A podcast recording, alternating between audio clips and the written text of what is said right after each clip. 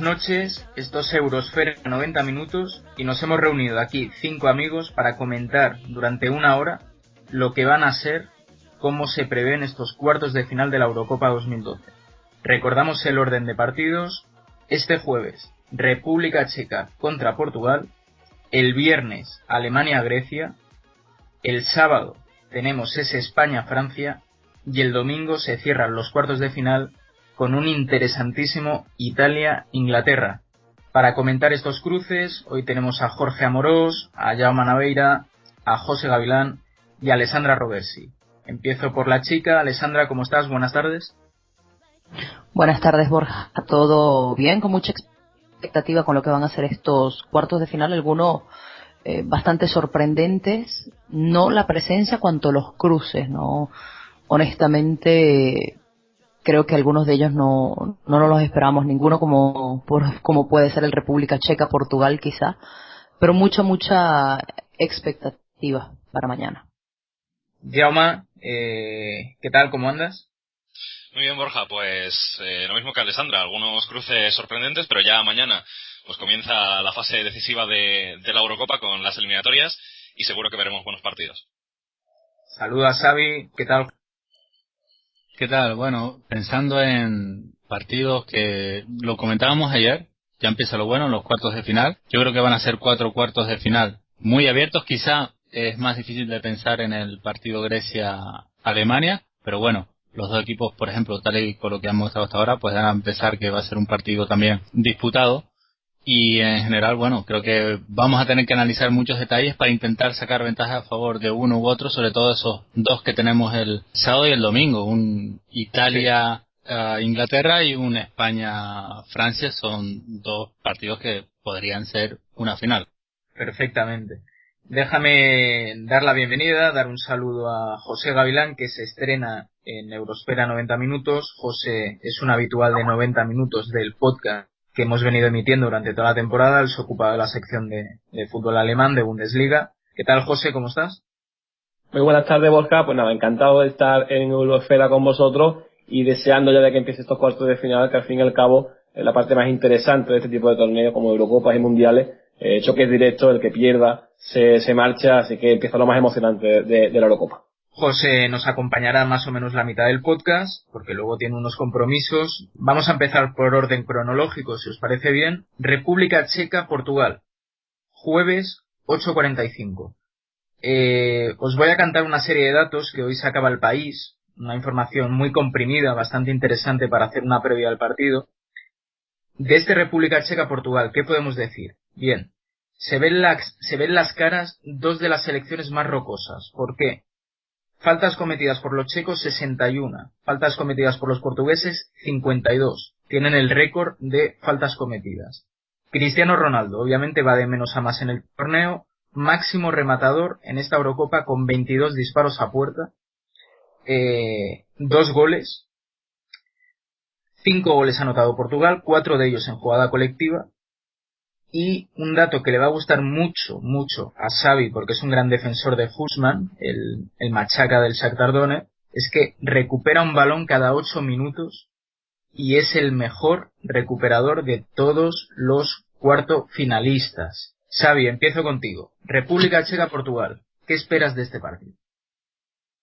Yo lo comenté ayer, que va a ser un partido bastante abierto, confío en los checos, creo que son un equipo muy completo en todas sus líneas, salvo la del 9, eh, con Milan Baros, pero aún así es un equipo que funciona básicamente a partir de los llegadores. Me gusta mucho ese dato de Husba, que lo traigas porque me parece muy oportuno y que justifica un poco su presencia. Hemos visto dos República Checa a lo largo de, esta Eurocopa, los tres primeros partidos. Cuando no estuvo Husba contra Rusia, eh, pues fue un desastre defensivamente y cuando ha estado el medio centro defensivo, pues ha sido una selección que ha competido y que ha sacado ventaja de esa calidad que tiene de mitad de campo, bueno, sobre todo en la zona de los medios puntas y los medios centros, ¿no? Eh, la duda es si va a estar Rosicki y es importante porque evidentemente le da un salto cualitativo a todo lo que hace el jugador del Arsenal con la República Checa. He escuchado hoy a Paulo Bento decir que ellos van a hacer un partido agresivo. Lo, lo más normal es que Portugal, que sí que no tiene bajas en el 11, pues repita la alineación que ha tenido en los días anteriores pero a mí me da la sensación de que es un partido bastante abierto. Seguramente la República Checa no va a especular, va a intentar jugar un partido como viene haciéndolo. Yo creo que es lo mejor para lo que tiene, para sus opciones. Y en Portugal, que hemos visto versiones distintas, lo que quizás siempre la mente humana es así, ¿no? Nos quedamos con lo último. Ahora se habla de que Cristiano Ronaldo es el jugadorazo de la Eurocopa. Realmente yo creo que los dos primeros partidos estuvo excesivamente egoísta. Lo hemos comentado yo aquí. Y tengo dudas de que Portugal le pueda salir su partido, porque si, por ejemplo, la República Checa, su peor parcela es el 9, el delantero centro, en Portugal eso es seguro, ¿no? Eh, el del Postiga no es un jugador ni mucho menos de, en garantía y Nani tampoco está funcionando bien. Cuando Cristiano es muy vertical, los mediocentros le cuesta mucho llegar, pero bueno, voy a dejar hablar a los demás también, pero yo creo que esta eliminatoria está realmente igualada y con los presentes que hemos tenido esta misma temporada en el fútbol, eh, creo que lo del favoritismo a priori de Portugal es simplemente porque tiene jugadores de más caché y nada más, porque realmente creo que los checos pueden eh, tener ahora mismo un 50% de posibilidades. Sí, y de hecho, eh, te voy a dar dos datos que estoy leyendo y que me llaman poderosamente la atención. Portugal tiene una media de posesión del 40%, de los ocho equipos, es el conjunto que menos posesión de balón tiene. Es decir, es un conjunto previsto para jugar a la con. Y creo que mañana el escenario eh, ante la República Checa va a ser ese. La República Checa llevando la posesión de balón con Plasil, con Rosicky buscando a Pilar y Portugal agazapada buscando salir por bandas. hay que decir que Portugal ha reaccionado. Las veces que ha estado por detrás, contra Alemania no ha conseguido marcar, pero por ejemplo contra Dinamarca sí fue capaz de conseguir esa victoria ah, al final y también en el último partido, así que bueno, es un equipo que, que está vivo, ¿no? Que tiene sangre y, y no sé, a mí esto de la posesión, pues como decía Simeone, me parece un cuento, así que bueno, lo que es normal es que seguramente la República Checa, pues sea un equipo que deje jugar y que predisponga a Portugal a jugar al contragolpe. Sí, y luego un dato que estoy leyendo y me llama mucho la atención, y es que el jugador que más faltas ha realizado en el torneo, eh, jamás diríais quién es. Es Milan Baros con 14. Milan Baros, delantero, es el jugador de toda la Eurocopa que más faltas ha cometido. Llama Naveira. Eh, con estos datos, lo que ha anticipado Xavi, ¿qué escenario planteas tú de partido para mañana? Pues yo creo que lo habéis explicado bastante bien con República Checa, una selección que colectivamente pues eh, ha demostrado, bueno, ha demostrado eh, ser, no sé, creo yo más más conexa, por decirlo así, que, que Portugal, una, una selección que eh, se ha basado en individualidades. El otro día, el quizá quedó una buena una imagen, quizá Portugal le quedó una buena imagen por lo que hizo Cristiano Ronaldo, pero yo creo que la selección de Paulo Bento pues eh, tampoco hizo un partido no sé, tampoco hizo un partido demasiado bueno colectivamente, pero obviamente pues eh, la, actuación del jugador del Real Madrid lo, lo maquilló todo. Eh, como decíamos antes, pues colectivamente la selección de la República Checa me, pues me parece bastante mejor. Quizá pues eh, tuvo aquel mal momento en, el partido frente a Rusia cuando no tuvo a, a Hubsman, pues precisamente porque porque el mediocentro del Shakhtar pues con el trabajo que hace pues permite que, que por ejemplo los los laterales pues se suban con, con más confianza y que, y que saben que bueno, pues que el equipo se puede venir un poco más arriba y que les trae para, para un poco hacer de, de cortafuegos. Y, y no sé, yo, yo pienso que, claro, bueno, pues que mañana veremos un partido muy abierto entre la República Checa y, y Portugal. Eh, veremos si Cristiano Ronaldo pues vuelve, vuelve a estar al nivel. Y yo creo que sigue siendo clave que los centrocampistas de, de Portugal pues eh, hagan una, una buena actuación. Eh, sobre todo, bueno, a ver si despierta Raúl Meireles, porque a mí me está pareciendo de los centrocampistas de Portugal el peor en esta Eurocopa, el que está pasando más desapercibido. Veloso ha tenido buenos partidos, eh, Moutinho yo creo que también. Y veremos si el jugador del Chelsea se activa. Y también, lo que decía antes Xavi, si llega eh, Rosicky. Si no está, el jugador del Arsenal, estará Daniel Collar, el jugador del Victoria Pilsen.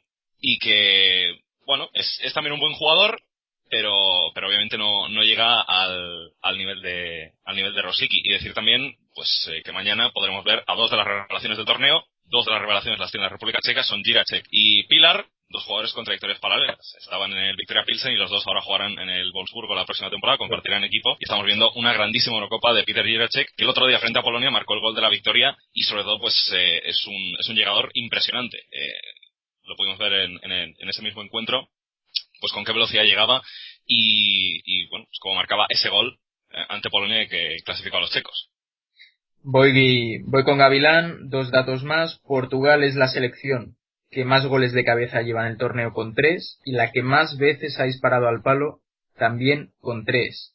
En cuanto a la República Checa, es el equipo que más goles ha encajado, pero este dato está viciado, porque los checos han encajado cinco goles, pero obviamente ante Rusia encajaron cuatro. Es decir, que en los últimos 180 minutos, en dos partidos complicadísimos, como fueron ante Grecia y ante Polonia, tan solo han encajado un gol. José, perspectivas para este República Checa-Portugal de mañana. Bueno, estoy bastante de acuerdo con, con Xavi. Yo creo que es un choque mucho más igualado de lo que todo el mundo puede llegar a pensar. Para mí Portugal es una, una incógnita desde el principio del campeonato y lo será hasta que se vaya. Eh, no sabemos cómo va a reaccionar Portugal antes de cada partido. Dependerá sobre todo del estado de forma de, Cristiano, bueno, del estado de forma, más que del estado de forma del partido que tenga Cristiano, de lo motivado que esté el, jugador del Real Madrid y también de, de Nani. Ese dato que dabas de disparo, pues evidentemente el perfil de jugadores de Portugal son jugadores que tienen disparos de, media distancia, como pueden ser eh, Cristiano, Nani o, o Joan Mutiño, o Real Mireles o, Veloso.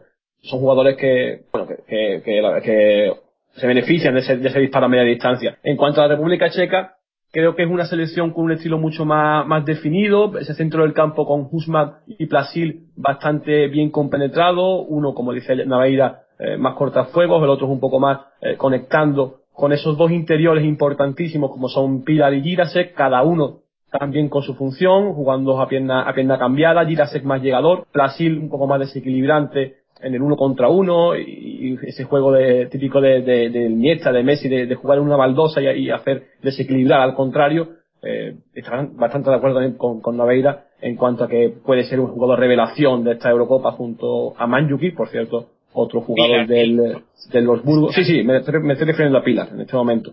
Y, bueno, esos dos interiores, como digo, a pierna cambiada que también posibilitan la subida tanto de, de Limberski como de Geir jugadores también importantes. El dato de Varo supongo que será, supongo no, estoy seguro de que es porque la presión de República Checa empieza arriba, eh, y es la, es la única baza que tiene Varo, porque en cuanto de cara a puerta está bastante, bastante negado y su trabajo eh, depende de, eso, de, encordiar a la defensa, de tratar que, el equipo rival saque, saque complicadamente la pelota, que no la saque fácil, pero yo, yo llevo reclamando desde el principio del campeonato, para mí Peckhart es un delantero mucho más completo que Vados y puede ofrecer mucho más al ataque de, de, República Checa.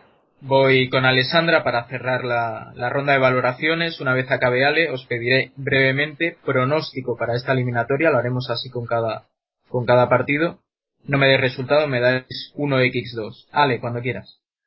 Estábamos hablando, o, todos hemos venido hablando de algunos apuntes estadísticos y a mí el que más me impresiona es que Portugal es el penúltimo de los 16 equipos de esta Euro con el peor porcentaje de pases logrados de toda la Euro. Eso habla de toda la imprecisión que es porque tiene Portugal y yo veo muchísimo más completo a los checos. Creo que ciertamente tiene mejores individualidades Portugal, o mejor dicho, tiene una individualidad que puede ganar un partido, como es el caso de Cristiano Ronaldo, pero no tengo claro si le pueda bastar a Portugal. Eh, imprecisa que se termina clasificando más por la mediocridad de Holanda y por la suerte que tiene ante Dinamarca, porque eso fue un golpe de suerte, ese tercer gol ahí para ganar el partido, que por un mérito propio como tal. A mí me parece que República Checa es todo lo contrario ha venido creciendo, sobreponerse al 4 a 1, no solamente psicológicamente, sino a nivel futbolístico también, supone un esfuerzo enorme por parte del cuerpo técnico que supo sobreponerse a la ausencia, por ejemplo, de un Rosicky eh, de la mejor manera. Ha hecho muy bien las cosas esta República Checa en todos los aspectos y yo estoy con Xavi. Para mí esta es una de las, de la, este, esta es quizás la eliminatoria, es una eliminatoria muchísimo más pareja de lo que, de lo que todo el mundo piensa. Yo, si me preguntas hoy, estoy también con el 50-50, sin duda alguna. Al final pues- de lo que estamos hablando es de un equipo solidario, República Checa, y un equipo insolidario a partir de la presencia de Cristiano Ronaldo, que lo precipita todo, creo yo, y provoca que el fútbol sea excesivamente por vertical de los portugueses y vamos a ver porque yo también estoy en esa línea de pensar que se han clasificado un poco también por las circunstancias, ¿no? Porque quizás contra Dinamarca sí le doy cierto mérito en la reacción, pero contra Holanda es que tenían la situación era completamente favorable porque tenían que jugar contra un equipo muy muy abierto. Si Dinamarca, eh, perdón, si Holanda quizás no hubiera estado pendiente de tener que ganar por dos goles, habríamos visto otro partido. Vamos a ver también esa, ese lo que ayer lo comenté. ¿Sabes? Si era otro el calendario, si era otro el calendario, no te extraña que hubiese pasado inclusive Dinamarca. Sí. Probablemente, la verdad es que se les ha dado bien. Esa, esa Holanda que ha distorsionado un poco lo que preveíamos en el, en el grupo, iba a decir que también mucho ojo a esa banda derecha, Girase Gebreselassie, ya lo comentábamos, contra Cristiano Ronaldo y contra, es decir, contra Contrao. Así que por ahí puede tener una superioridad también la República. Hay quizás parcelas, ¿no? Hay cositas que van a favor de la República Checa. Yo estoy cada vez más convencido. Pues venga, mojate. ¿Quién pasa mañana? Quiero que me digáis quién pasa. República Checa. Ya faltaría hacer el colmo la coherencia. Que después de esta argumentación no fuera consecuente. Yo creo que pasa la República Checa. Va a ser la primera sorpresa. Igual hay alguna más en la Europa. Ale Roversi. Por lógica, también te meto la ficha. Ale, sí, Ale Roversi iba a decir. Le meto la ficha también. Pero aparte se la metemos a República Checa. 90 minutos no me, No me no, no me vale eso. No, no, no, te estoy diciendo que, para mí este, este partido está 50-50. Se van a prórroga para mí. Vale, ¿quién pasa los penales? No te dije claro, es que, Va a ser un partido. Que yo sé lo que pasa. Tengo que dar un pronóstico, tengo que dar un pronóstico. Tienes que decir 1X. Tienes que pasa solamente por ir un poco a la contraria. Eh, creo que va a pasar Portugal pero me gustaría pensar que puede pasar República Checa. Creo que Portugal va a pasar con lo mismo. Imagínate que, que estás en un sitio ardiendo y hay una puerta en la que pone Portugal y la otra pone República Checa. No hay más. Tienes que elegir pues, una o la otra, o te quemas. Que puede ser. Es lo que te estoy diciendo. Creo que una individualidad al final va a terminar definiendo el partido a favor de Portugal. Venga. Roberto y Portugal, eh, Savicevic, República Checa. José Gavilán. Yo suscribo lo que dice Ale, eh, sintetizo un poco, creo eso, 90 minutos empate y el partido se va a decidir por una individualidad la individualidad la va a marcar el equipo de Portugal. Creo que pasa Portugal. Portugal en la prórroga. Eh, Naveira, querías hacer un apunte breve, por favor. Sí, eh, simplemente de, de, Portugal, mañana a ver si, si de una vez por todas, eh, Paulo Bento, en vez de cambiar a Postiga en el minuto 60 y meter a Nelson Oliveira, a ver si mete al jugador del Benfica de titular de una vez, porque yo creo que puede ser un, un buen futbolista mañana para el, para el tipo de partido que vamos a ver, con la República Checa llevando el peso y Portugal jugando a la contra, creo que, que puede ser un, un, buen futbolista para, para ser titular. Dicho, perdón, dicho esto, yo creo que mañana, a pesar de que la República Checa es una selección que nos gusta y que, y que es más completa futbolísticamente, yo creo que los nombres de Portugal van a influir más y, y los de Paulo Bento van a pasar. Yo estoy con Naveira, los checos son muy buena gente, pagan sus facturas, pero yo creo que va a pasar Portugal, y además con cierta facilidad, es lo que creo.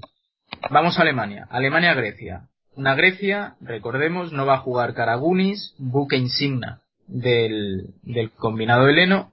Y quiero que empiece José Gavilán, especialista en fútbol alemán. No sé ya si hay previsto un once mm, de cara al viernes, José, si va a repetir el once que ha venido sacando Joaquín Lowe en la primera fase, si crees que puede haber alguna novedad. Haznos un poco el enfoque del partido desde la óptica de Alemania. Sí, Joaquín Lowe ha repetido 11, excepto en el último encuentro, donde por razones de, tarjetas amarillas, pues no jugó Boateng y jugó Lars Bender, un jugador que no juega de lateral derecho normalmente, es un jugador centrocampista, pero que a, Joaquín Lowe eh, le está gustando cómo está entrenando en ese lateral derecho, a pesar de tener a jóvenes o incluso a, no sé, a Batstuber, puede colocarlo en la banda derecha o cambiar a Lang, pero prefiere colocar a Lars Bender pero, eh, como digo, yo creo que repetirá el, 11 que venía mostrando las dos primeras jornadas, es decir, con Boateng por la banda derecha, el centro del campo de Steger Kedira, eh, Podolski, Müller, Osil y Mario Gómez arriba. Eh, Alemania, yo creo que se está mostrando bastante sólido, aunque sigo sin ver la mejor versión de Alemania, excepto quizás en la primera parte del partido ante, ante Holanda. Estamos viendo una versión de, de Osil, el jugador más desequilibrante de Alemania, una versión un poco más trabajadora, aunque contiene la pelota evidentemente sigue demostrando esa calidad, pero una versión diferente a la que estamos acostumbrados de ver Ozil y lo está haciendo bastante bien. Eh, y yo destacaría las claves de esta Alemania en, esta Eurocopa de 2012.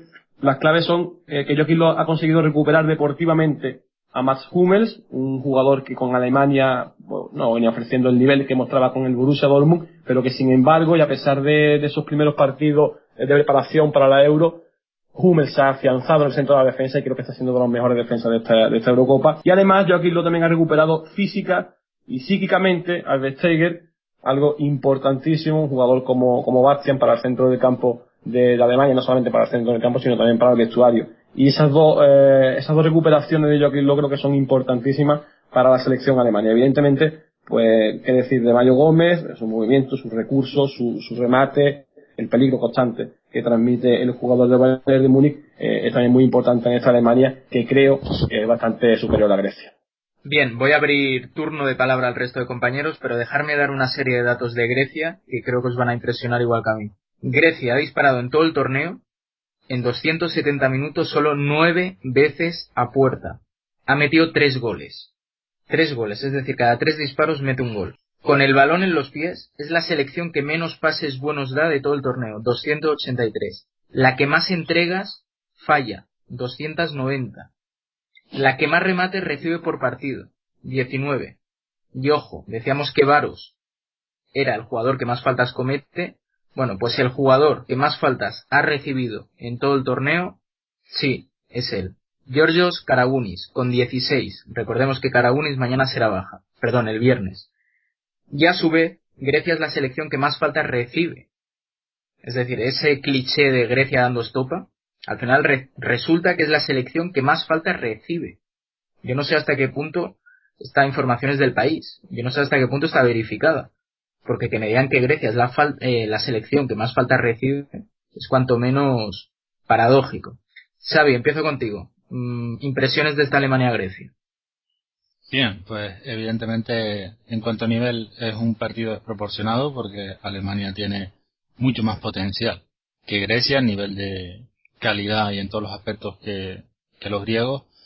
La ventaja que tienen ellos, los griegos, es el concepto de bloque, ¿no? Y, y de lucha, ¿no? Es un equipo que siempre sale con el cuchillo entre los dientes, lo hemos comentado ya reiteradamente y además no tienen ningún tipo de presión. Nadie contaba con ellos. Están en un grupo en el que seguramente tiene que haber, en buena lógica, pasado Rusia, así que un poco sorpresiva su presencia en estos cuartos de final. No tienen absolutamente nada que perder y lo ha dicho así, tal cual.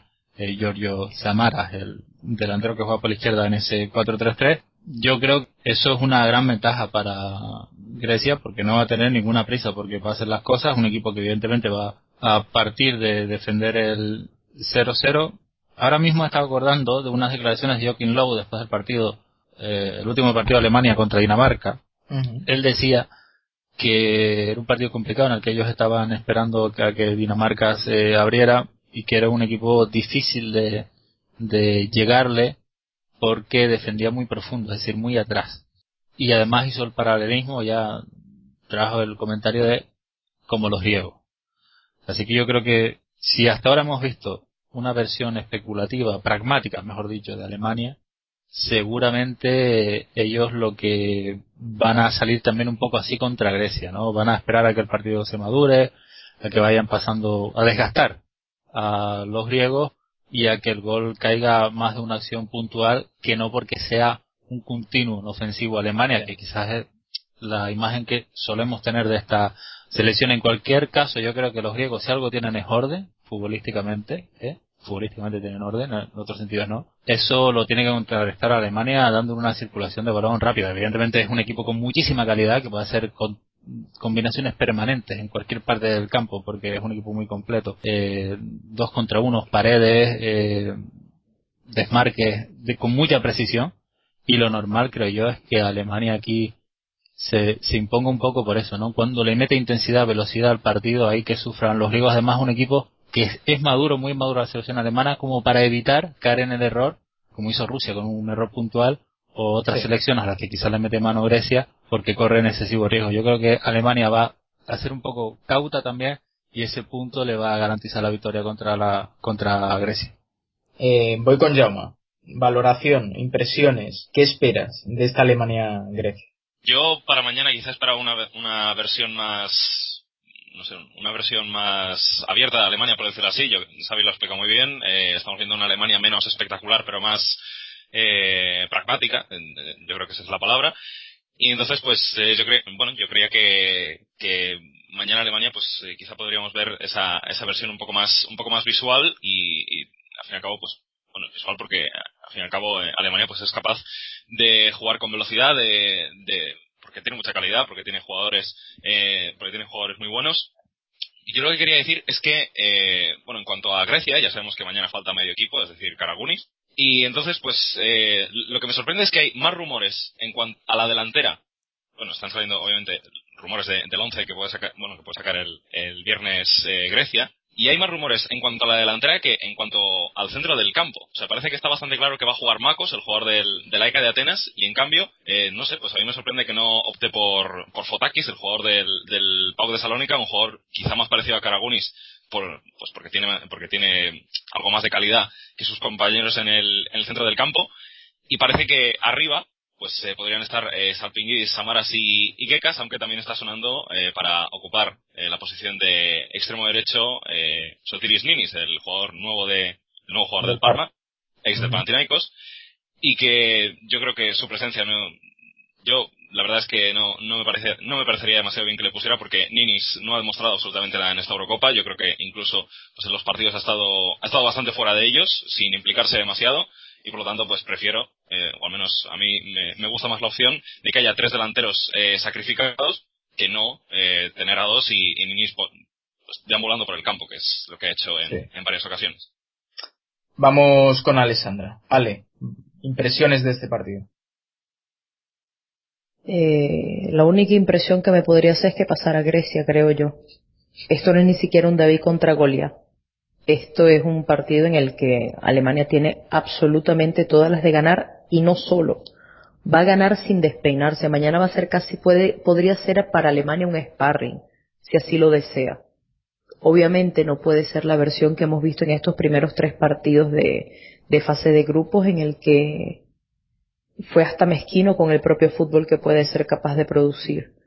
Eh, Grecia sin Karagunis pierde, pierde muchísimo, por no decir todo. Está claro, de pasar Grecia puede pasar, también puede caer un, un asteroide en el estadio. Pero honestamente es un partido sin historia. Yo no sé qué, qué, tanto hay que analizar que si juega Ninis, que si juega este, que si juega el otro. Honestamente, eh, creo que está a la luz del sol la superioridad absoluta de una Alemania que es la cómoda favorita para este torneo junto con España contra eh, Grecia que no era favorita ni siquiera para pasar el grupo y lo logra de manera milagrosa jugando, reencarnando en el espíritu de 2004. Honestamente yo no sé qué tanto hay que analizar en un partido así.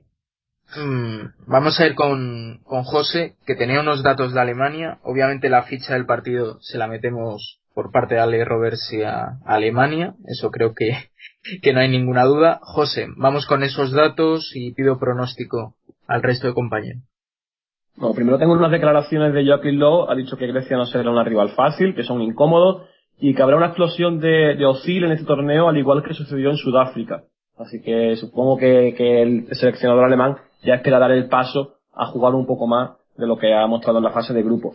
Eh, los datos son, los datos son que en eh, los últimos enfrentamientos entre Alemania y Grecia, pues ocurrió en la fase de clasificación para el Mundial de 2002, eh, victorias de Alemania por 2 a 0 y 2 a 4 en 2000, en 2000 y en 2001. En ese último partido que ganó por 2 a 4, jugó y marcó Miros en la Close, que es el único jugador que todavía eh, está en esta selección. Y más datos, eh, Lowe ha tenido el récord eh, como seleccionado alemán, 14 partidos oficiales seguidos ganando, nadie, nadie lo consiguió antes.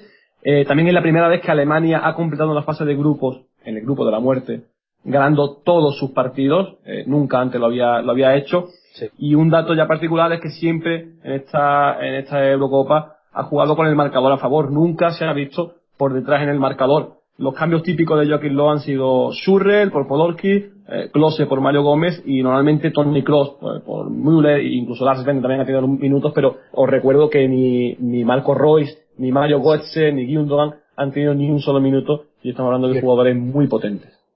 Eh, José, que sé que tienes que irte. Mm, ¿A quién le metes la ficha en este partido? A Alemania, ¿no? Sí, totalmente. Yo creo que la, los cuartos de final más, de, más desigualados, yo creo que Alemania es clara favorita y solo una catástrofe y solo por, eh, por culpa de Alemania eh, se eliminaría la selección de Lowe. Yo creo que, que Alemania, la Mannschaft es muy favorita con respecto a Grecia. Perfecto, José. Eh, te agradezco enormemente que hayas intervenido ya aquí en Eurosfera y te emplazamos, si quieres, para el mismo día del partido de Alemania por la noche. Aquí te esperamos en Eurosfera 90 minutos. Perfecto, un placer, Borja. Hasta luego. Venga, un placer, José. Eh, Xavi, ¿tú también eres contundente como Ale, como José en el pronóstico hacia Alemania o tienes algún tipo de dudas? ¿Lo ves algo más, más parejo? Es evidente que el favoritismo está muy inclinado del lado alemán. Ahora, que una cosa es la teoría y luego son los 90 minutos. ¿eh? Eh, yo creo que esto va a ser un partido en el que, sobre todo mientras esté el 0-0 en el marcador, que puede dilatarse bastante en el tiempo ese resultado, uh, va a ser complicado para Alemania, sobre todo porque, por lo que digo, esta cautela, creo que los dos equipos van a buscar una victoria clínica, Alemania porque es lo que lleva haciendo en esta Eurocopa, y Grecia, porque es su estilo, esa afectividad de la que tú has hablado, que es un mérito, no es un defecto. Totalmente. Y luego hay un datillo importante, va a estar la Merkel, o sea, mm, para el que no haya visto un periódico los dos últimos años o, o solo haya visto fútbol y programas de rosa, decirle que Grecia está en bancarrota, que hay un follón tremendo y que la culpa lo tienen los alemanes. Es así. Entonces, el orgullo griego ante los alemanes tiene un plus de motivación. Iba a tener un rollo marxista, pero no. Eh, yo creo que eso también tiene aquel, ¿eh? Porque si Grecia ya es una selección combativa, imagínate ante Alemania con esta, la canciller, ahí en el palco, hay que decir que es en Danks, ella dijo que iba a bocotear la Eurocopa en Ucrania. Escúchame, escúchame, lo que le has dicho a Robersi, tienes una puerta con Grecia y una puerta con Alemania, Alemania. y te vas a quemar, ¿a cuál entras? Alemania, venga. Eh, Naveira, pronóstico. Alemania, aunque Xavi lo ha dicho bien, yo creo que, que el partido no va a ser tan fácil para Alemania. Vale. Yo digo que gana Alemania, pero que voy a animar a Grecia. yo creo que todos, ¿eh? Bien, pues una vez han dicho el pronóstico los compañeros, yo creo que el favorito es Alemania. Ahora bien, creo que va a pasar Grecia. ¿Y por qué lo creo? Lo ha dicho creo que José Gavilán. Alemania nunca se ha visto con un resultado en contra, siempre ha jugado con viento a favor y yo creo que mañana Grecia una jugada balón parado puede ponerse por delante y eso llevar a la histeria a un equipo alemán que ha intentado dominar los partidos, que ha dosificado, que ha jugado al ralentí y mañana con un escenario en contra creo que puede acusar la presión y quedarse apeada. Máxime con lo que dice Xavi de la presencia de la Merkel, eh, personaje a estudiar porque cada vez que la Merkel va a ver un partido de Alemania creo que van para casa. O sea que mañana, bueno, mañana el viernes saldremos de dudas. Dicho esto, chicos, pasamos ya, esto ha sido un poco los entremeses. Vamos a lo fuerte. Lo fuerte. España-Francia. Eh, no sé qué esperáis de este partido. Los precedentes hablan por sí solos. Hoy leía que España en partido oficial a Francia nunca le ha ganado. Me pareció una burrada, no he podido contrastarlo. Digo que es lo que he leído. Pero yo no sé hasta qué punto esto es cierto, porque de ser cierto me parece increíble el dato. Que España en partido oficial no haya ganado nunca a Francia. Mm, Xavi, ¿cómo crees que, bueno, qué crees que pasará el sábado en un partido con una intensidad y una rivalidad manifiesta? Yo creo que va a pasar España, pero vamos a buscar algunos detalles porque creo que los hay precisamente para, para este partido. Yo me mediodía ponía en Twitter unas declaraciones de Slaven Bilic, el seleccionador croata, que decía, bueno, expresaba una idea muy clara. España sin delanteros, sin nueve, es vulnerable en esta Eurocopa. Y bueno, él además argumenta el por qué, o lo explica simplemente diciendo que, bueno, antes hace una consideración que me parece eh, a tener en cuenta, dice la gente va loca por España, pero el mundo se mueve tan rápido que nos olvidamos de los detalles. Esto me parece importante porque creo que ha habido dos, dos lineamientos en los últimos días, que es el que, por un lado, los que enfatizan estos detalles para intentar ver o para demostrar que España está teniendo bastantes problemas a pesar de clasificarse primera de grupo y quienes, pues bueno, caen en el, en el resultadismo, ¿no? Y decir que, bueno, ha hecho más goles que nadie, ha encajado menos que nadie y, y un poco en base a eso decir, pues que España está bien y que ahora llega a los cuartos finales y sin más tipo de explicaciones aquí. Evidentemente hacemos un poco para comernos un poco más el tarro y seguimos con Billy que dice ellos han parecido vulnerables no solo contra nosotros sino también contra Italia evidentemente el otro partido en el que estuvieron sin nueve contra Croacia recordar que, que España estuvo unos 30 minutos los 30 minutos finales sin, sin un delantero centro y dice, para mí ellos son más peligrosos cuando juegan con un delantero. Y dice, ¿por qué? Porque cuando no tienen a alguien en el área, les falta profundidad. Y dice, cuando juegas contra Torres, no se puede empujar hacia arriba. Ellos no pueden entrar, eh, estirarse sin un delantero. Y bueno, esa es la idea de Slaven Bilic, que es alguien muy autorizado porque además ha sido protagonista precisamente contra España. Así que yo creo que un poco viene a poner algo de luz en este debate. Yo creo que España tendrá que jugar contra un 9, pero también hay cosas con respecto a Francia, bueno, aparte de, lo de Nexer, parece que ha tocado Matuidi, que es un medio centro que, bueno, es duda, pero que no ha jugado hasta ahora. Podría ser importante porque eh, hay una cosa a la que voy a ir dando un rodeo. Es decir, eh, Vicente del Bosque declaró después del partido contra Croacia que le daba un poco igual el rival, que más daba Inglaterra o Francia, que no tenía preferencia. Los jugadores de la selección española eh, se han dicho que ellos preferían a Francia porque es un equipo que deja jugar. Exacto. Yo no estoy de acuerdo con eso. Yo creo que esta Francia es un equipo que especula y que contra España se va a meter atrás.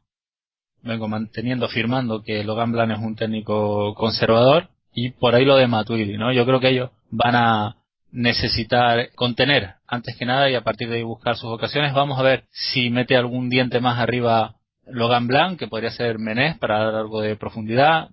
Yo he invocado aquí a Balbuena, creo que cuando Benzema a lo mejor consigue combinar si, si tiene más peligro Francia, Riveri también, pero de resto es una selección un poco inoperante. De nuevo contra Suecia se volvió a dar una estadística que comentaba a Rafa Benítez, que además ha hablado de los problemas de descoordinación en la defensa francesa, que ya es lo que le faltaba. Eh, 17 veces tiró Francia contra Suecia portería, pero solamente 4 entre los tres palos.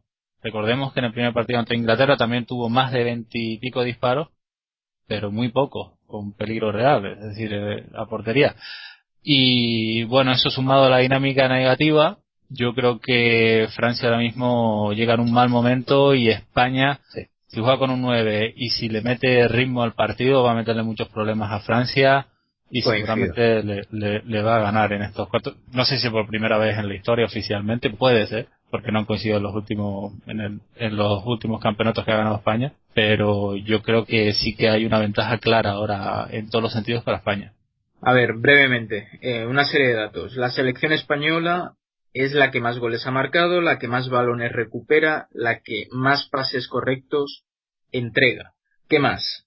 Sobre el tema de si es mejor Inglaterra, Francia o Ucrania. Seguramente ya no tiene sentido hablar de ello toda vez que ha tocado Francia y es lo que tienes que enfrentar. Ahora bien, yo entiendo a los jugadores. Seguramente jugar contra Inglaterra es mucho más incómodo que jugar contra Francia.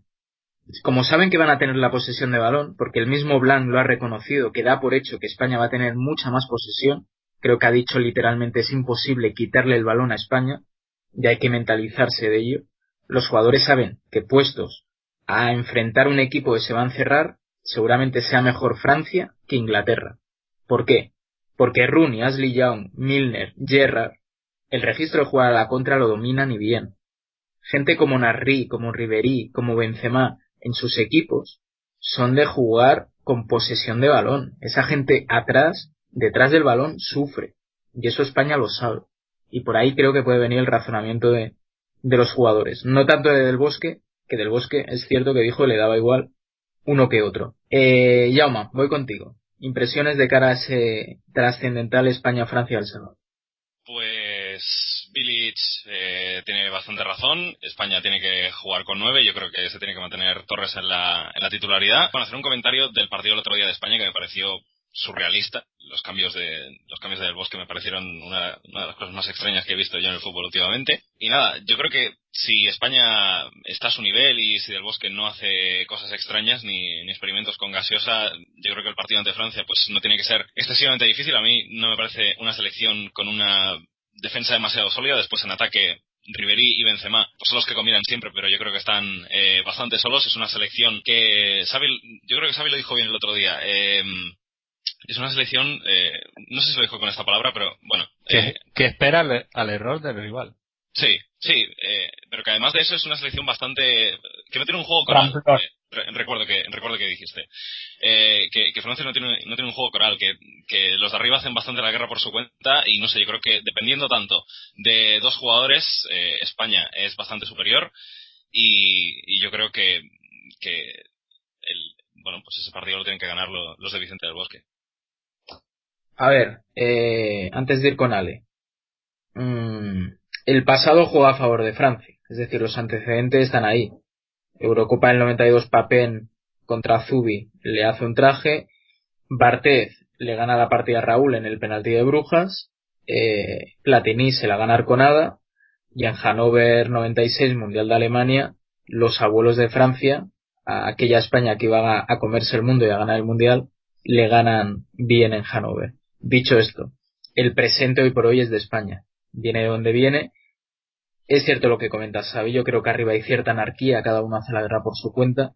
La baja de Mexés, lo comentábamos ayer, es vital. Tendrá que jugar Ni. Veremos eh, cómo lleva la presión al, al, tener que batirse con un Iniesta, un Silva, un Torres, llegado el caso.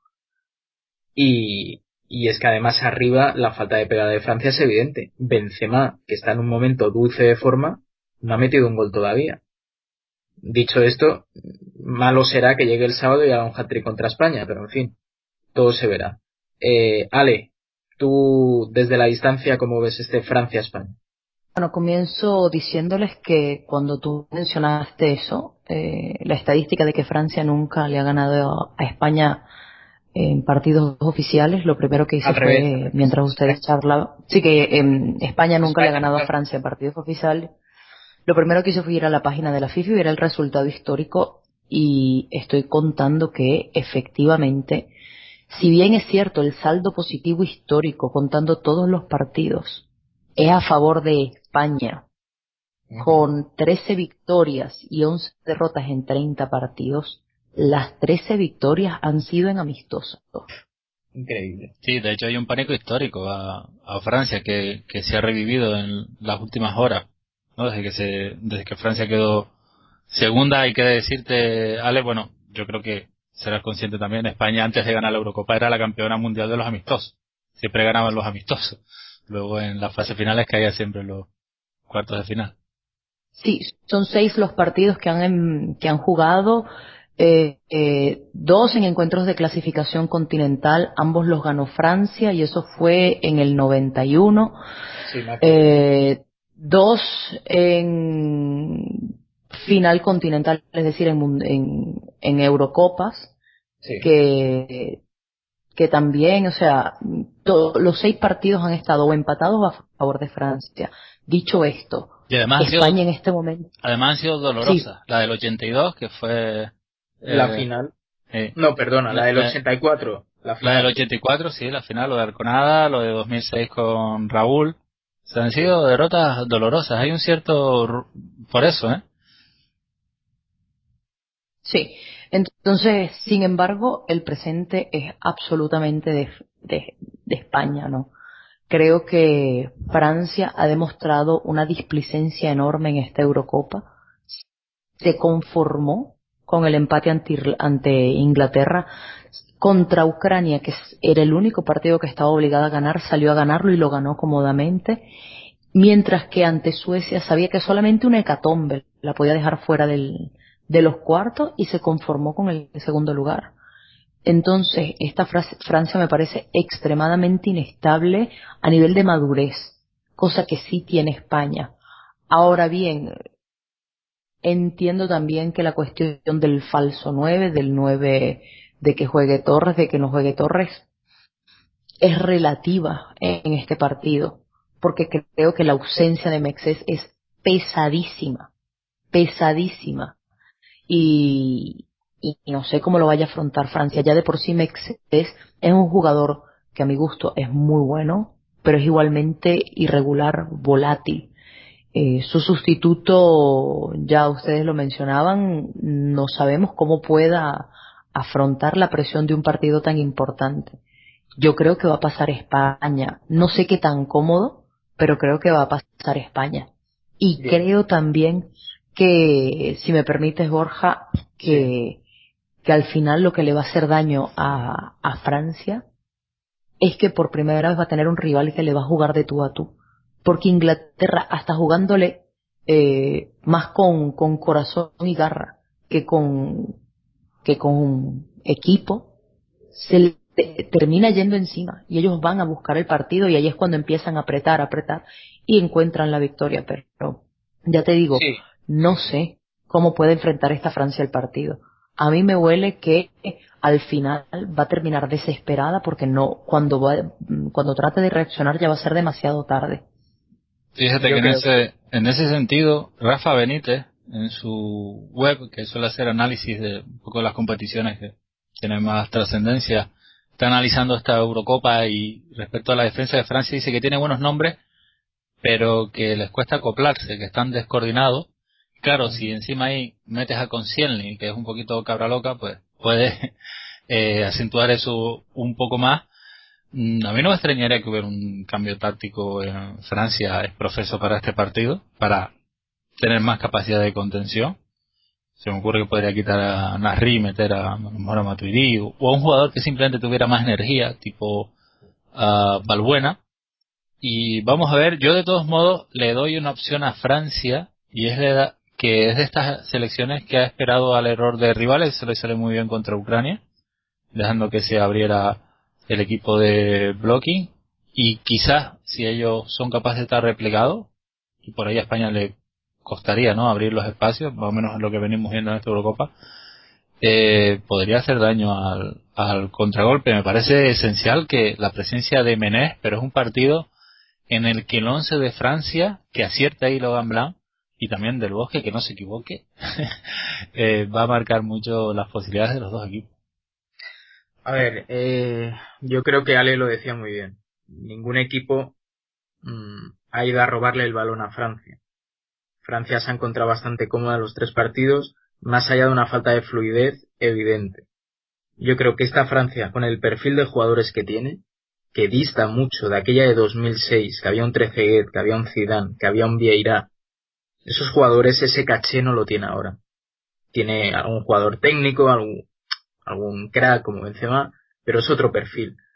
Ese equipo, si le quitas el balón, yo creo que está muerto creo que está muerto, porque creo que no es un equipo que el salir a la contra lo puede dominar. Riverí sí puede hacer una arrancada en un momento puntual, pero repito, aquel equipo del 2006, eh, porque el contexto es parecido, ¿eh? España llega mejor que Francia y en aquella edición Francia le da buena cuenta a España, le gana bien.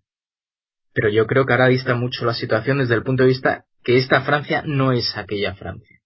Y creo que el sábado lo veremos. Ale, eh, ficha para España ¿verdad? Sí, sí, completamente. ¿Xavi? Ficha para Iker Casillas vía tanda de penalti, sí.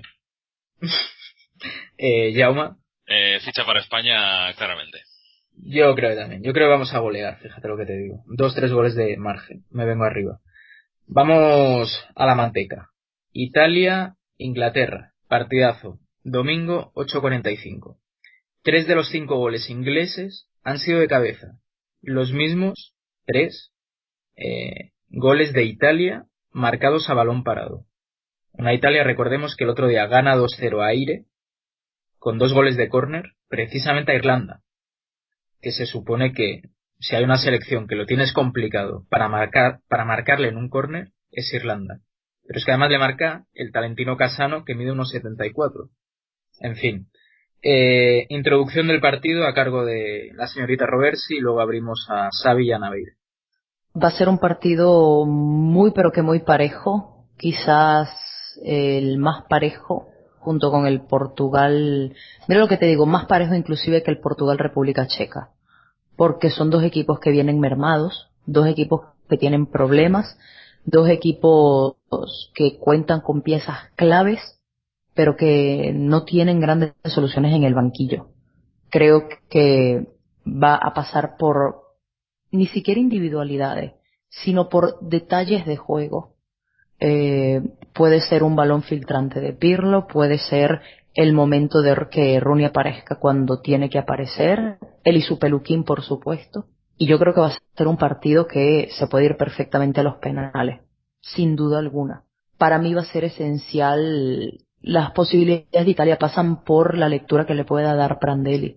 Ciertamente la defensa 3 no, te sirve ante una Inglaterra que, con todo respeto, me parece que tiene un hombre realmente peligroso y es Rooney. Y ahí está bien que pusieses una defensa 4. Ahora bien, me dices que van a bate con, y, y, y Balzaretti, pese a que tuvo un buen partido contra, contra Irlanda. Me dices que van contra Inglaterra y yo tiemblo creo que la lógica dice que Italia tiene solamente los hombres para dos módulos, el 4-3-1-2 con el rombo en el medio campo o bien el 3-5-2.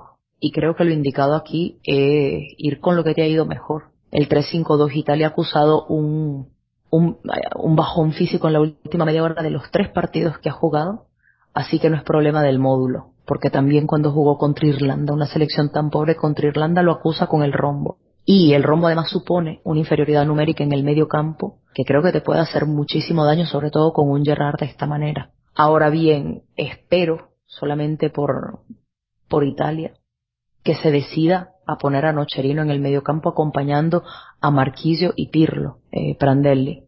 De esa manera vas a tener suficientes músculos para, para poder eh, sobrellevar el peso me parece que Tiago Mota no está dando todo lo que debería de dar, o por lo menos lo que se supone que debería de dar. Creo que va a ser un partido de pronóstico reservado. Me dices que gana Italia y te lo creo, me dices que gana eh, Inglaterra, que se resuelven los penales.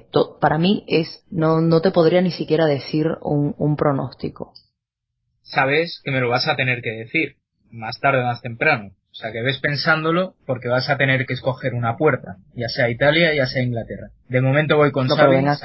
Xavi, eh, valoración del partido. Antes vamos a contar la anécdota de Prandelli, podemos pasarla por alto. Cuando llega a la concentración italiana, voy a decir la ciudad polaca, Wieliska, eh, después de ganarle 0-2 a, a Irlanda, Prandelli y Demetrio Albertini cumplen una promesa y es que se van caminando a las 3 de la mañana, hora local, polaca, a un monasterio donde hay unos monjes de origen italiano de los Camaldolese y se va allí, ¿no? Y se tira 21 kilómetros, tarda tres horas y media, piano, piano, y bueno, no sé, el gesto, ¿no? Un poco eh, sí, hay, hay que que la vuelta la hizo en coche. La hizo en coche la vuelta, ya eso, ya estaba cumplido, ¿no? El, camino hasta allá. Bueno, el partido, yo veo más a Inglaterra. Creo que, si bien son dos selecciones indefinidas, uh, creo que Inglaterra lo es más en cuanto a las variantes que puede utilizar, sobre todo en el tercio final, ¿no? En la zona de medios puntas y, y en el delantero que puedo utilizar, pero más o menos la idea la tienen clara la línea defensiva, el portero, lo has comentado tú, eh, los dos mediocentros, Gerard Parker. Italia sí que cambia más de esquema, ¿no? Y entonces una selección más ambigua en, en cuanto a su concepción. Puedes ver una Italia u otra. Vas a ver qué es lo que hace Prandelli, si se le habrá ocurrido, bueno, muchas cosas ha tenido tiempo de pensar en esas tres horas y media y en el retorno en coche también de, de la visita esta. De repente Xavi le bajó el Espíritu Santo, tú qué sabes. Ah. Sí. y lo, lo iluminó no, pero una cosa, chicos, 21 kilómetros, 3 horas y media, eh, es muy lento, eh. Yo lo que estoy pensando que igual 3 horas y media es lo que tardó entre salir y volver.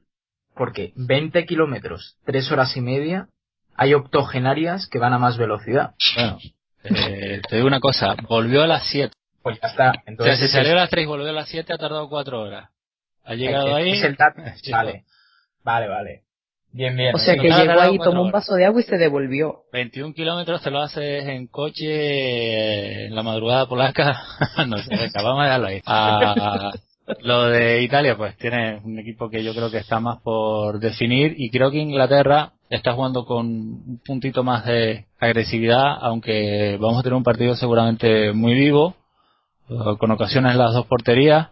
Y yo creo que me animo a pensar en Inglaterra, simplemente porque la veo un poco más poderosa, sinceramente. Yo creo que, que en Italia estas dudas que tiene Alessandra me las ha ido contagiando, aparte de mi escepticismo inicial, y creo que Inglaterra tiene, tiene un, más posibilidades en estos cuartos de final. Bien, voy a ir con, voy a ir con Jauma, pero dejarme dar dos datos. En relación a Inglaterra, es la selección que más provecho ha sacado el juego aéreo. Tres de los cinco goles los ha marcado de cabeza. Lescott, Carroll y Rooney. Y en cuanto a Italia, un dato a Ale Roversi le va a encantar. Ha rematado 52 veces a puerta, solo superada por España y por Francia, aunque conserva su tradición a balón parado, porque ha marcado también tres goles a balón parado. La falta de Pirlo y los dos goles de córner del otro día tanto de Casano como de Balotelli. Dicho esto, Jauma, bueno, pronóstico luego, impresiones del partido y luego ya vamos con la ronda de pronóstico.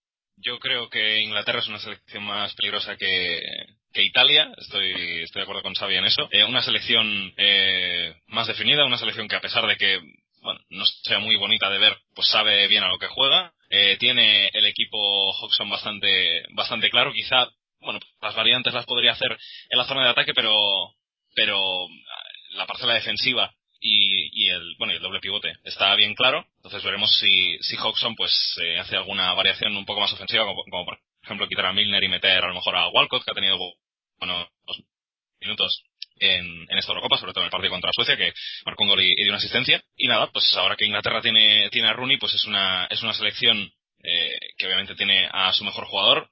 Esto ya es un poco más personal, yo creo que Rooney es el mejor jugador después de, de Messi y de Cristiano Ronaldo.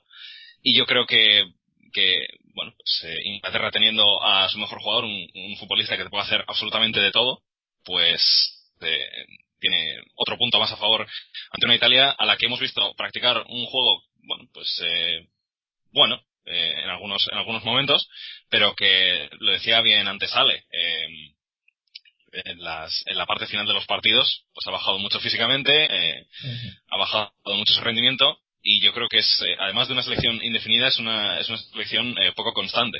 O sea que yo creo que Inglaterra, a pesar de ser una, una selección, como decía yo antes, pues eh, fea de ver, pues es una, una selección más efectiva y, y que te puede traer mejores resultados. Y luego hay que decir una cosa, que también tiene soluciones en el banquillo. Exacto. Seguro que le pida, ¿eh? Yo creo que sí tiene más banquillo Inglaterra. El otro día contra Ucrania, por ejemplo, pudo meter a Chamberlain, que es un jugador que le da básicamente versatilidad y incluso agresividad en el ataque. Tiene, a Defoe, que no juega prácticamente hasta ahora. Carroll para jugar más, más simplificado, más directo. Tiene a Walcott para hacer daño en velocidad. Bueno, tiene, tiene variantes Inglaterra en el pero, tercer final. Pero Xavi, y ya por avivar el debate le doy paso a Ale.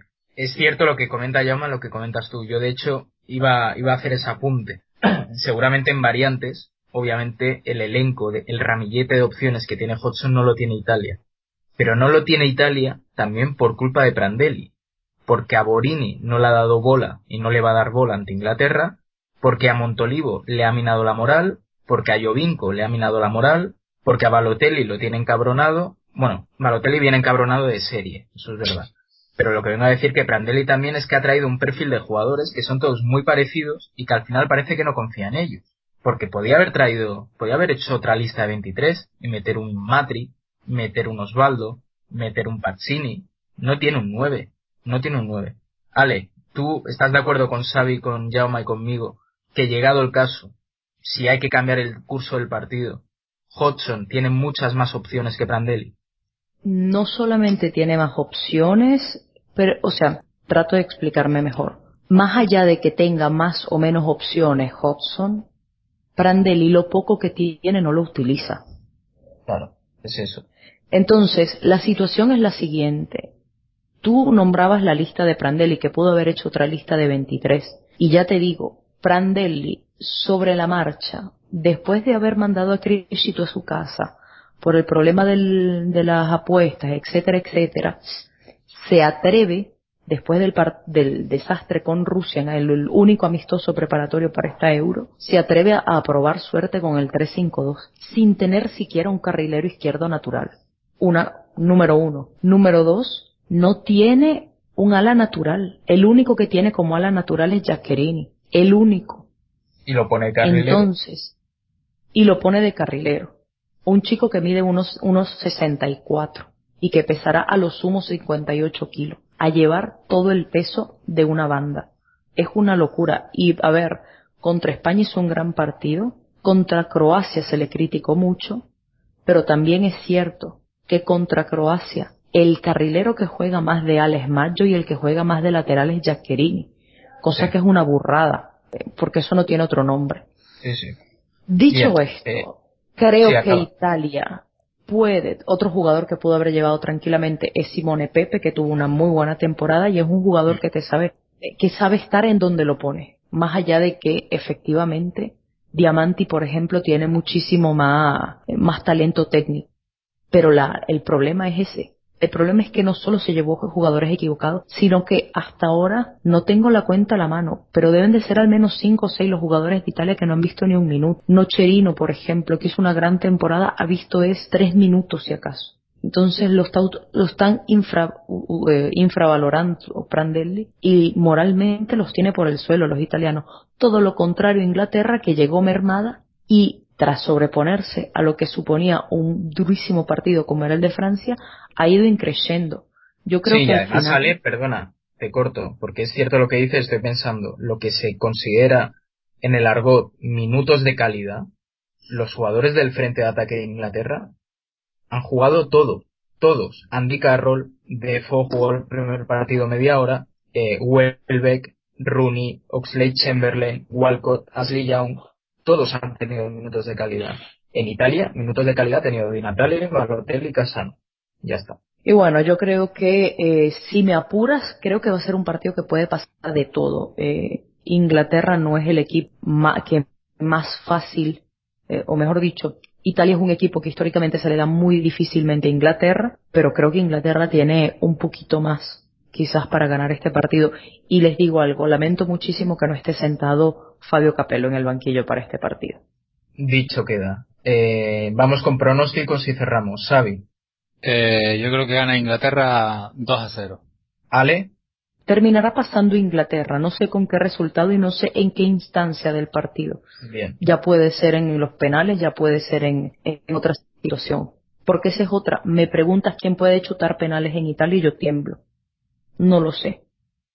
Mm, Yo creo que pasa Inglaterra en el tiempo reglamentario.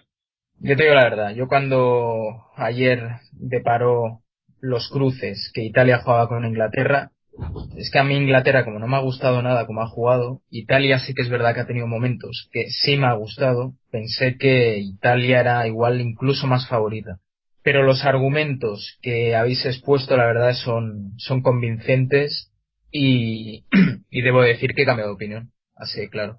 Me habéis convencido y creo que, que pasará a Inglaterra, aunque me gustaría que pasara a Italia. También os diré una cosa. Si por un casual el domingo pasa a Italia, para mí se convierte en favorita número uno a ganar la Euro. Porque creo que el subidón de moral de ese equipo va a ser tal que yo la veo capaz de todo. Y hay el precedente que se dijo hasta la saciedad al inicio del torneo, que cuando hay escándalo en Italia, sale campeona. Pasó, pasó en el 82, Mundial de España, pasó en 2006, Mundial de Alemania, y ha habido el calchos comese, veremos, veremos cómo acaba Italia en esta Euro.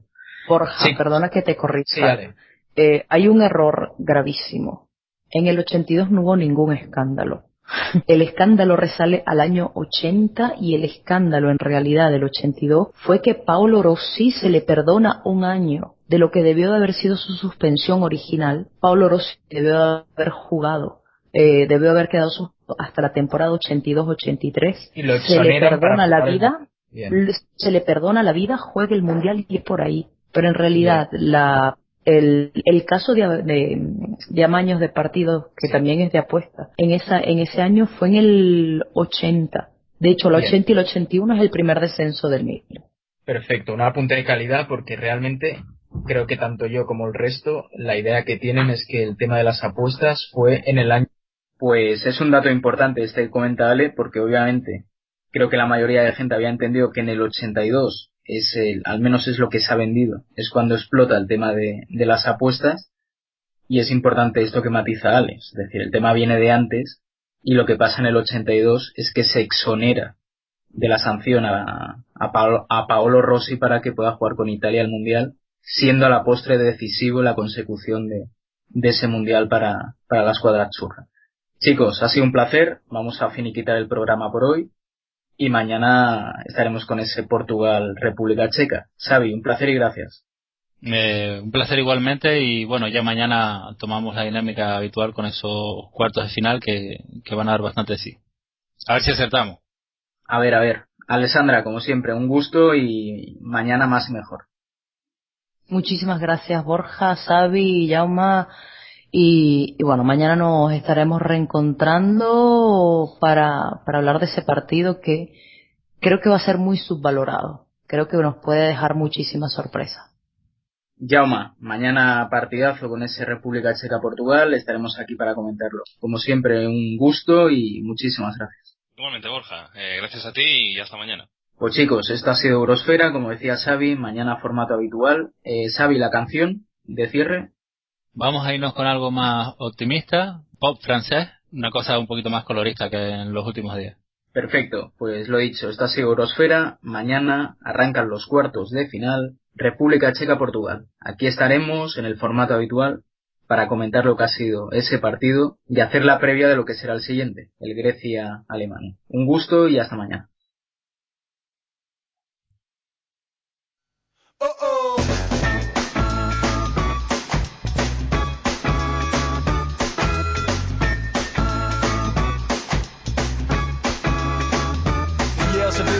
Foutre en l'air mais j'ai pas réussi. Aujourd'hui ça va mieux merci.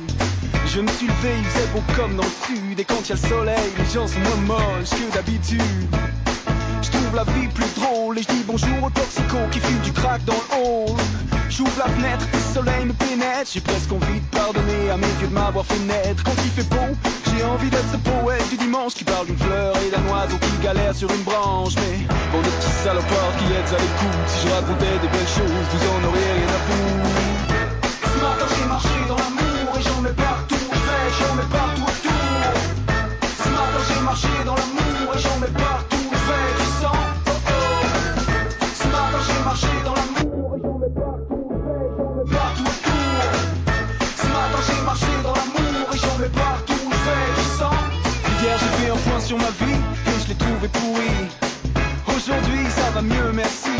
J'ai pensé à ces miséreux et je me suis dit, y'a pire. Pas que je me réjouisse, mais ça fait du bien de se le dire quand il fait beau. Les parents sortent leurs enfants, je souris aux gosses, l'air de dire savez pas ce qui vous attend. Maman regarde le clochard, je peux lui donner mon sandwich. Mon fils, c'est pas un clochard, ça c'est un artiste quand il fait beau. Les gens ont l'air moins méchants. J'ai moins peur de moi, envie de fuir en courant. Je les prends comme ils sont, si ça les amuse quand il fait beau. J'ai pas envie de me poser en juge. Ce matin j'ai marché dans l'amour et j'en mets partout, et j'en mets partout autour Ce matin j'ai marché dans l'amour Et j'en mets partout le fait du sang. Ce matin j'ai marché dans l'amour Et j'en mets partout le fait J'en mets partout autour Ce matin j'ai marché dans l'amour Et j'en mets partout le fait du sang. Hier j'avais envie de tuer ma meuf Et je détestais mes amis.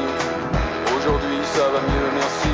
J'ai pensé à l'infini Au sens de la vie Et je me suis dit dans l'absolu Dans sourire, j'ai sourire Quand il fait bon les nanas roulent du cul. Et même si je marche avec la mienne, j'en prends plein la vue. Elle est jalouse, alors elle m'envoie des petits coups de coude. Et je lui jure que je m'appelle pas parce que j'aime pas quand elle boude. Quand il fait beau, j'essaye d'être un homme meilleur. Je me persuade que je peux changer, qu'il est encore l'heure. Je vis dans un placard à balai au sixième sans ascenseur. Mais j'ai un petit carré ciel bleu dans le cœur. Oh oh, ce matin j'ai marché dans la